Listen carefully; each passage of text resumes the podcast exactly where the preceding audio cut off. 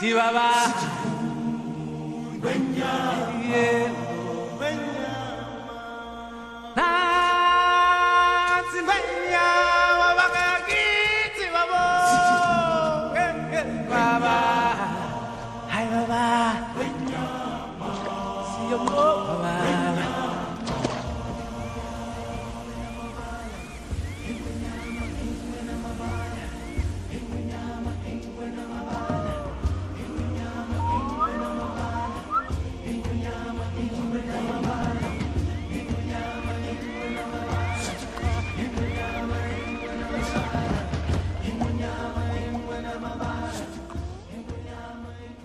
Hola a todos y muy buenas tardes, noches, días, dependiendo a la hora que nos estén escuchando. Eh, les doy la bienvenida a nuestro podcast.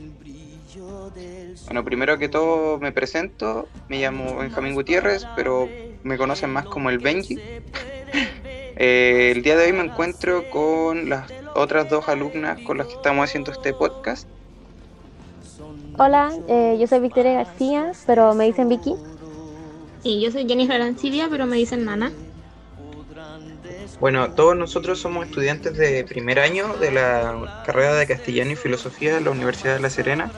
Y este podcast es la tarea que nos dejaron de ramo de desarrollo de habilidades del pensamiento.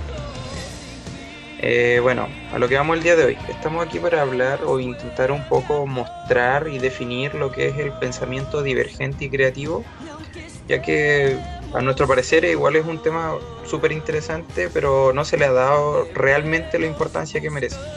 Muchas veces solo nos quedamos con la idea de que ser creativo es tener imaginación y no vamos a pensar como más allá a la definición real de lo que significa esto.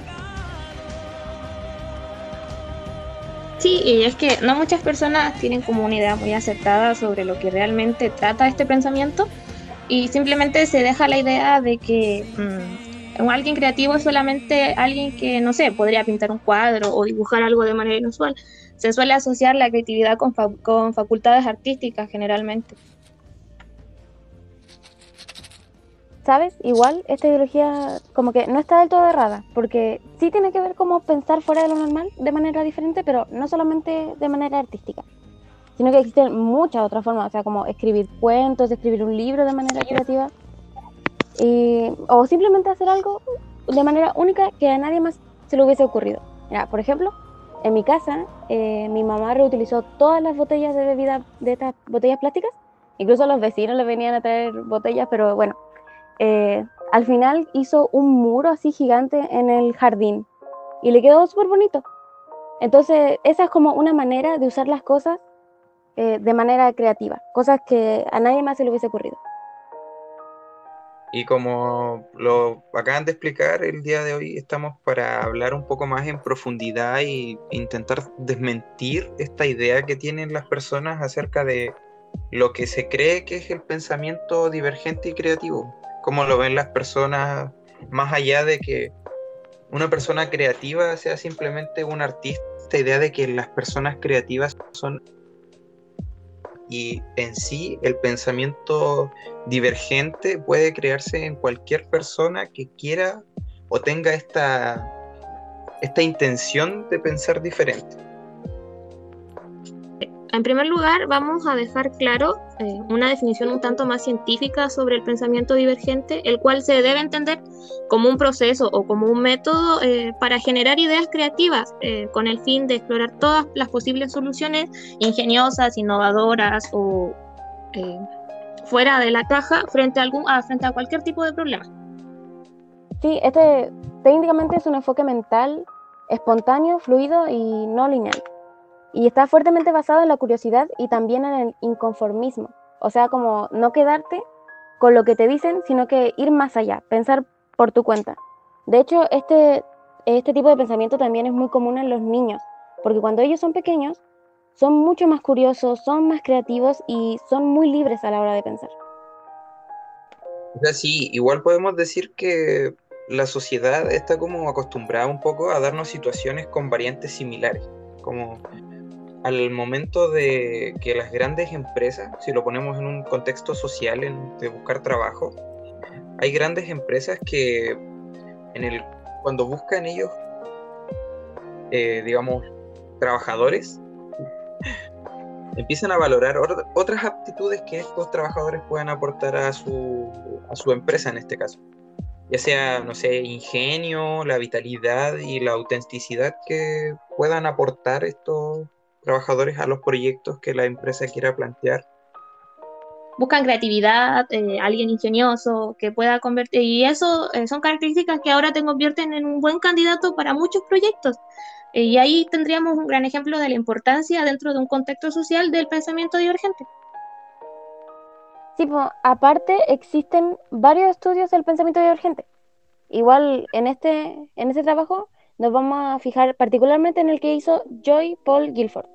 Él fue en primero en clasificar la creatividad como una característica independiente de la inteligencia.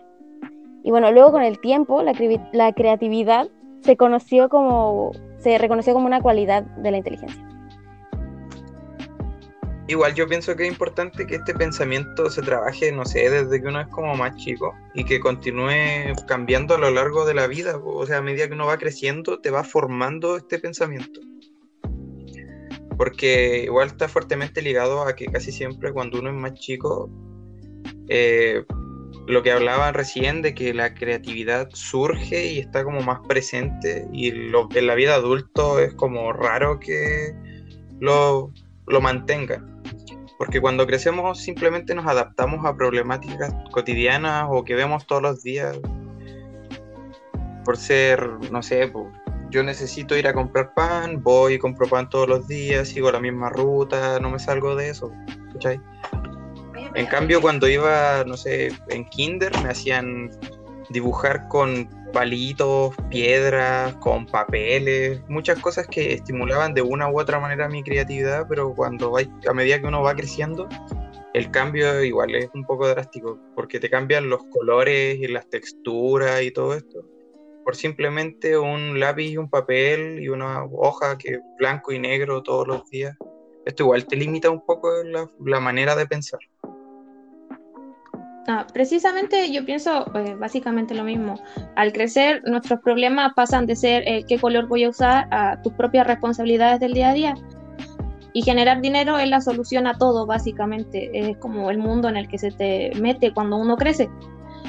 Y pasas de tener, eh, de un momento a otro, nos meten dentro de una caja y de alguna manera ya estamos solo forzados a dejar de pensar creativamente y comenzar a pensar de manera útil para construir nuestra propia rutina diaria, para tener soluciones rápidas y cosas que están previamente puestas a prueba y saben que son eficientes.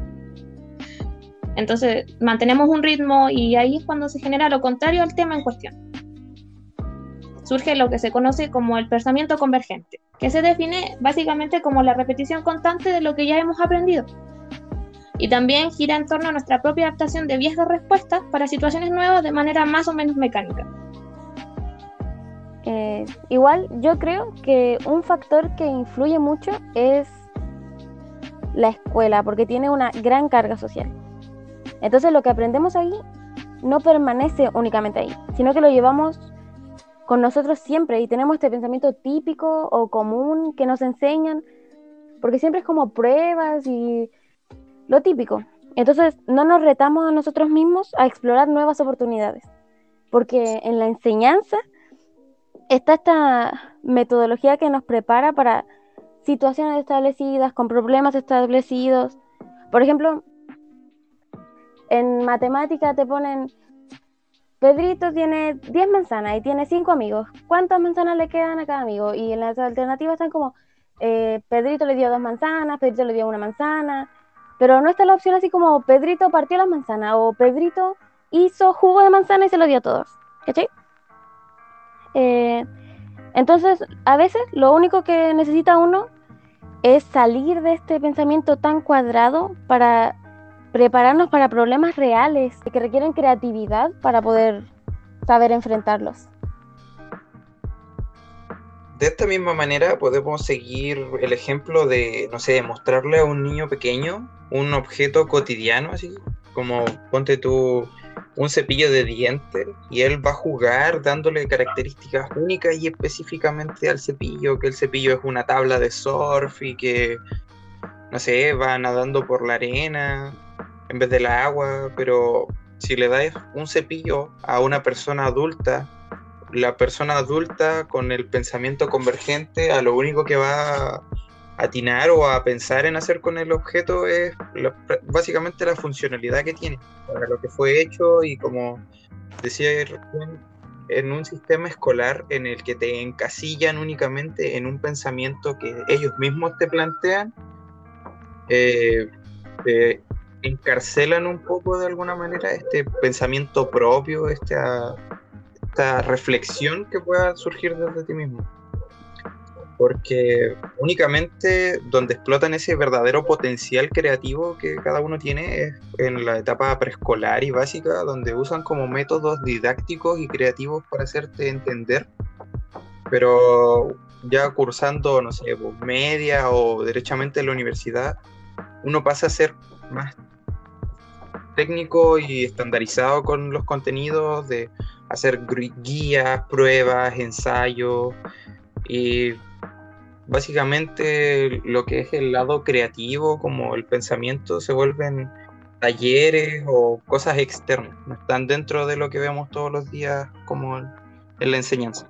Una buena iniciativa para corregir un poco esto podría ser que el momento de nosotros ejercer la docencia eh, podemos hacer que nuestros estudiantes razonen y que creen por su propia cuenta ideas únicas para que salgan del patrón memorizado, eh, que se sientan ellos mismos más preparados para un mundo donde la solución no siempre va a ser A, B o C, sino que hay un múltiple y una cantidad muy grande de opciones detrás de eso.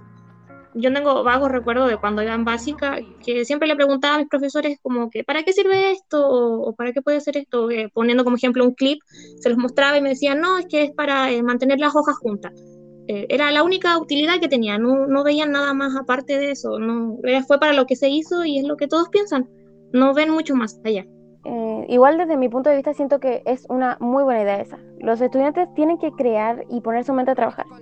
Y no es algo fácil, requiere mucho tiempo, porque estamos muy acostumbrados a, a que nos enseñen a pensar dentro de la caja. Pero tomarnos este tiempo para enseñarles a pensar fuera de la caja es mucho mejor que reducirlos a un comportamiento básico y repetitivo que al final no va a tener ningún valor en su vida diaria. Porque lo importante al final es que se vayan con algo aprendido que les sirva para la vida. Yo siento que por esto hay que volver a instaurar la curiosidad y la creatividad. Porque si lo pensamos bien, incluso nosotros ahora estamos repitiendo comportamientos previos.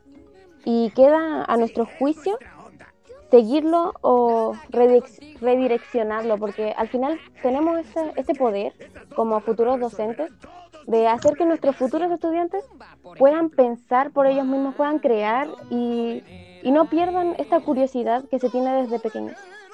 A mi parecer creo que es bastante importante trabajar en la creatividad, sin importar la edad que uno tenga porque ya sea dentro de algún de nuestros trabajos escolares, dentro de la vida cotidiana, en la vida laboral, igual se necesitan ideas innovadoras, personas que piensen de manera divergente, que puedan eh, formar un futuro más creativo más expandir nuestras fronteras, por decirlo de alguna manera. Siento que si buscamos nuevas soluciones a problemas mirándolo desde cualquier otra perspectiva, eh, creativa, innovadora o, o, también puede ser, seguir siendo dentro de la caja, pero desde otro punto podríamos llegar a grandes resultados. A modo de cierre y conclusión, esperamos que ya para este punto del podcast quedase un poco más claro a, lo que nos referimos cuando hablamos del pensamiento creativo y divergente, tanto como el convergente, obviamente. Eh, su propia definición y bueno, lo más importante creemos que es nuestra propia percepción de este. Y de todas formas esperamos que no les resultará tedioso o fome escucharnos y que el podcast les resultara interesante y de utilidad básicamente. Eh, los invitamos a que sigan pensando fuera del cuadro. La divergencia no es sinónimo de algo malo, sino de desarrollo y creatividad, porque está presente con nosotros y lo va a seguir estando de aquí a mucho tiempo más. Y para finalizar, dejarles una cita de Albert Einstein que dice que la creatividad es solamente la inteligencia de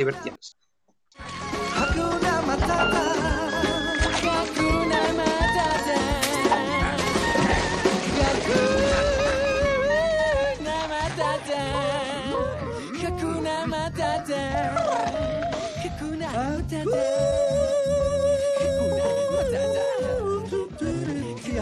matata, akuna matata, akuna matata.